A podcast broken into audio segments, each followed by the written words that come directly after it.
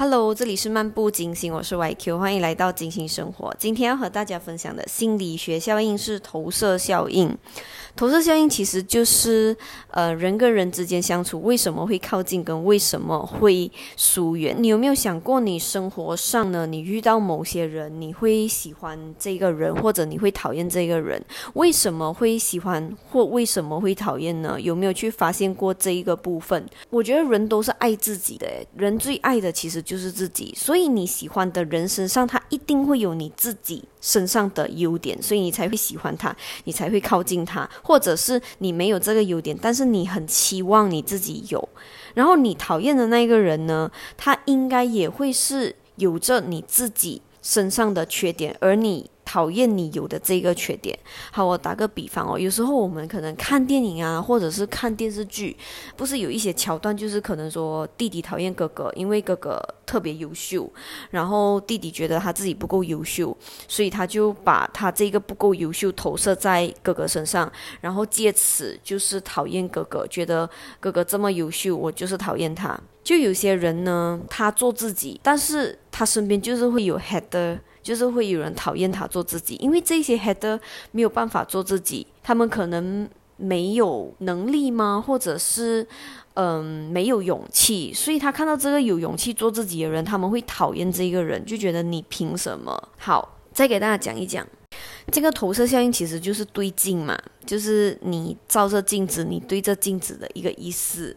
就是你有什么，你呈现在你的目光里面。假设说一个善良的人，他看待这个世界，他一定会去相信每个人都好像他一样善良，就是他会以他自己是一个善良的人，觉得别人都会是善良的人。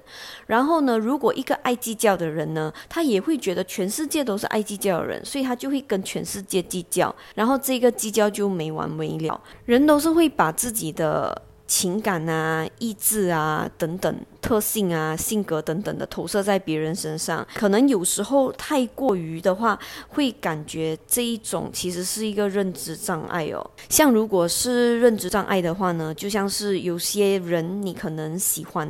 这个人，但是你会过分的去称赞你喜欢的人，吹捧这一个人，这样这一个就其实是有一点超过了，它其实就是一种认知障碍。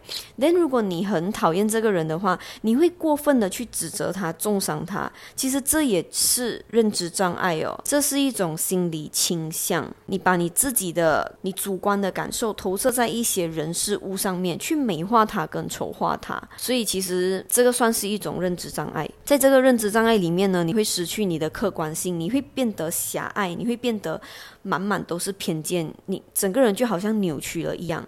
所以，其实我们能够从这一个投射效应里面跳出来，你可以借由你喜欢的人跟讨厌的人去想想，然后从这一些人身上去认识自己。你为什么会喜欢他？你为什么会讨厌他？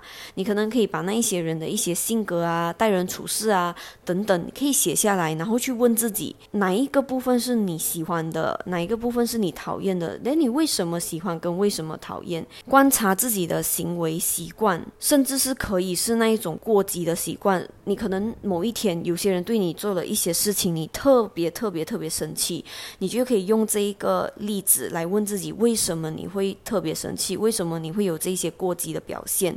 然后从。主观意识中走出来，用第三者的方式看待自己。客观的去看待自己，中立的去审视自己。我觉得任何人，我们都会有阴暗面，就是我们觉得自己的短处不足的地方，可以去发现这一些阴暗面，不要去讨厌这一些阴暗面，因为这些都是我们自己，没有人是完美的，所以我们可以做的是接受这些阴暗面，拥抱这些阴暗面，跟这些阴暗面共生。当你知道你的阴暗面的时候，其实这个阴暗面它就不那么阴暗了，你会给这一个阴暗面带来一点光。